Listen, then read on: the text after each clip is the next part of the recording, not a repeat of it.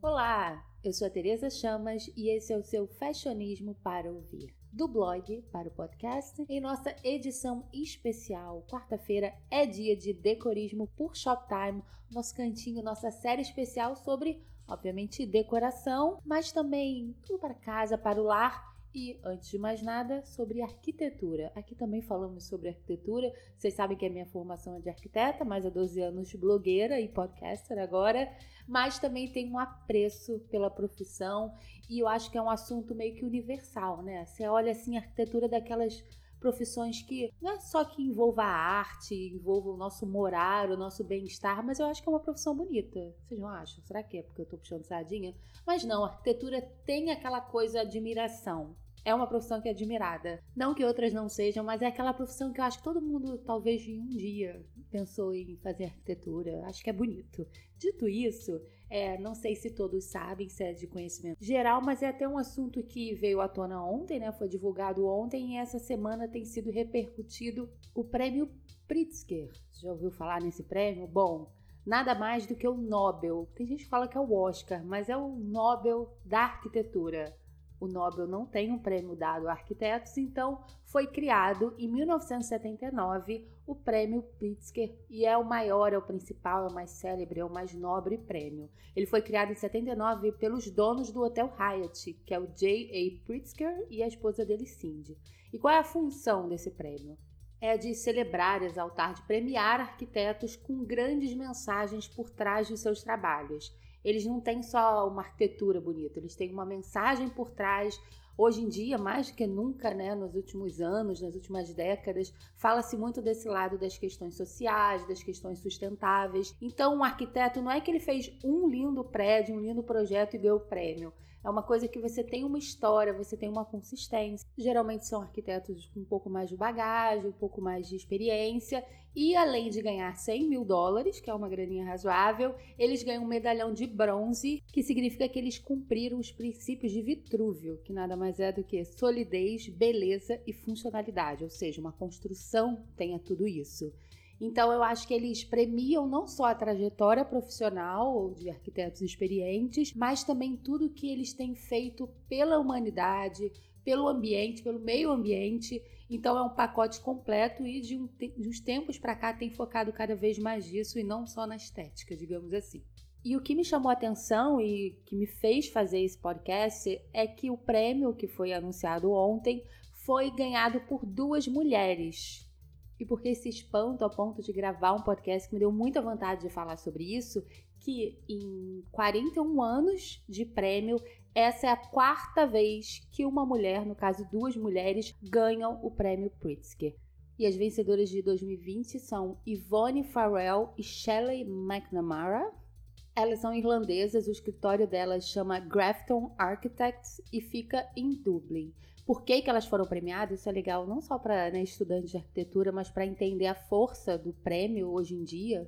E foi muito pela integridade na abordagem dos seus edifícios, a maneira com a qual elas conduzem as práticas que hoje em dia a gente não tem sido obrigado, né? Cada vez mais tem sido de forma natural, mas nem todos fazem isso a forma com a qual elas lidam com essa atitude mais responsável com o meio ambiente e mesmo assim às vezes pensa que até em relação à moda, né, que é meio chato isso, que o design se perde nessa busca, o que é errado, né? Mas mesmo assim elas ainda têm e tem principalmente, né, não é só ainda, uma capacidade de ser cosmopolita e abraçar a singularidade de cada lugar em que elas trabalham. Então essa foi uma das razões pela qual a dupla ganhou, o escritório ganhou e mostra cada vez mais. Eles estão atentos nessa questão é, da sustentabilidade, do meio ambiente, no que diz, diz respeito à arquitetura, que isso é fundamental, mas também finalmente com muito atraso duas mulheres ganhando. E elas falaram sobre isso no, no discurso de agradecimento e ainda citaram que a arquitetura, e que eu achei isso muito bonito, é uma das mais complexas e importantes atividades culturais do mundo. Então, para ela, ser arquiteta é um enorme privilégio e ganhar esse prêmio é um maravilhoso encorajamento para as nossas crenças na arquitetura. Dito tudo isso, mas infelizmente não tem como deixar de problematizar uma questão como essa. Em mais de 40 anos é a quarta vez que uma mulher ganha. Antes dela, duas mulheres ganharam com parceria com outros homens, né, no escritório com outros homens. E a única vez que uma mulher ganhou sozinha, uma das minhas arquitetas favoritas, bem na época da faculdade, que a gente descobre, fica um encantamento, que é a Zaha Hadid, que infelizmente, gente, ela morreu muito nova, ela morreu em 2016, se eu não me engano, ela não tinha nem 60 anos, alguma coisa assim. E quem não conhece, vale pesquisar, porque para mim ela é uma das arquitetas mais revolucionárias, ela é super moderna, ela tem os projetos com áreas mais futuristas, ela mescla muitas formas, formas orgânicas, formas ousadas, o material que ela usa, enfim. É muito legal ver, porque até eu, coincidentemente eu estava postando no Stories como é difícil a gente ver mulheres arquitetas de destaque. Lógico, existem milhares, mas assim, mais proeminentes. E quem estudou arquitetura na minha faculdade, assim, por baixo, 90% eram mulheres. Mas essas não têm tanto destaque como no homem. Obviamente, a gente vive numa sociedade machista, mas espero que nem seja por obrigação um prêmio como esse e o mercado de trabalho mude. Inclusive, pesquisando para esse podcast, eu li uma matéria que eu fiquei um pouco estarrecida, mas a gente não deixa de ficar chocada, né? Mas a gente não fica muito surpresa. Que dos 100 maiores escritórios de arquitetura do mundo, apenas três, três são comandados por mulheres. E dois deles, apenas dois, têm uma equipe gerencial, uma equipe que cuida né, dos projetos que seja mais de 50% feminina. E se a gente está problematizando aqui, também vale lembrar o que é muito triste, porque não só envolve mulheres, mas como uma raça, que dessa lista do Pritzker, de mais de 40 anos, nunca houve nenhum homem negro na lista. Então é legal a gente. Esse podcast é sobre a lista, é muito legal exaltar mulheres tendo destaque, mas a gente não pode deixar de fechar os olhos para essa questão que é muito grave, não só numa lista, que é uma coisa bem distante da vida real do mercado de trabalho, mas obviamente no dia a dia eu não trabalho mais com arquitetura, mas eu acompanho, eu tenho muitas amigas, obviamente, que são arquitetas, Muitas deixaram de trabalhar porque é uma profissão é linda e maravilhosa, mas ela também não deixa de ser ingrata.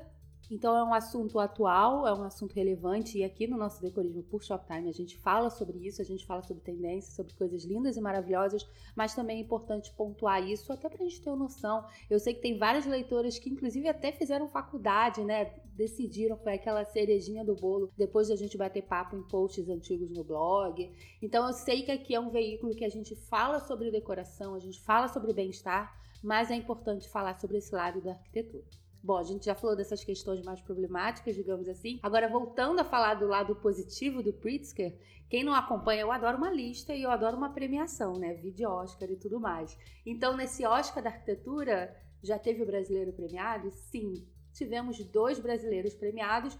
Um deles, obviamente, o arquiteto mais famoso que já tivemos, o Oscar Niemeyer. Ele ganhou a premiação em 1988 ele é um dos arquitetos mais famosos de todos os tempos, um dos pais né, do, do modernismo, um grande destaque. Inclusive, essa semana na Paris Fashion Week, o próprio Kanye West, a marca dele, desfilou, fez a apresentação numa obra dele que lembra muito Brasília. O, Oscar Niemeyer tem esses traços muito característicos, digamos assim. Então mostra como ele, obviamente, todo mundo sabe de conhecimento geral, que ele é um arquiteto muito famoso. Em 1988 ganhou o prêmio.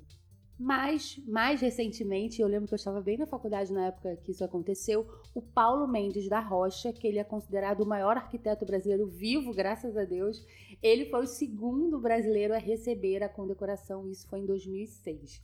Na época, a justificativa, né, o prêmio dele foi dado por conta do seu meio século de trabalho, levando beleza e ordem a uma caótica São Paulo. Ou seja, ele é bem característico, ele não é paulista, mas a, as principais obras dele são, estão em São Paulo. É, quem não conhece, quem nunca te ouviu falar, é, vale a pena pesquisar. E com certeza, morando em São Paulo ou em qualquer outro lugar, ele tem vários lugares, você consegue identificar a arquitetura dele.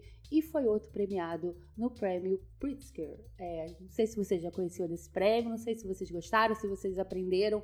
O assunto de arquitetura, eu adoro falar sobre isso aqui, é bom que eu estudo, pesquiso mais para conversar aqui com vocês, então é uma troca de ideias, de aprendizados.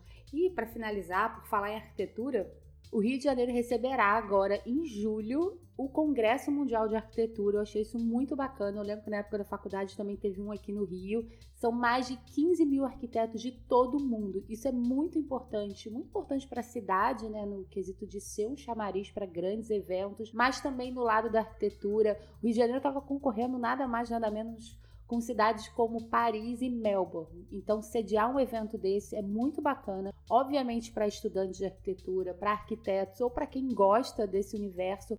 Vale ficar ligado porque em julho, Rio de Janeiro, e país todo, né? Quem é ligado nisso vai respirar arquitetura. Isso é bacana que a gente aprende mais. A cidade fica todo com um ambiente especial e arquitetônico. Então, vale pesquisar no site oficial né, do Congresso é, sobre ingressos, sobre os eventos que terão espalhados pela cidade, que são dezenas. O próprio Paulo Mendes da Rocha será, é o presidente honorário do comitê, então assim, vai ter muita coisa legal, uma troca de experiências de arquitetura, a cultura que vai ser muito bacana para a cidade e para o país. Então, espero que vocês tenham gostado desse podcast arquitetônico aqui no nosso Decorismo por Shoptime. E semana que vem estamos de volta com mais um programa especial aqui. Valeu? Beijos e até a próxima!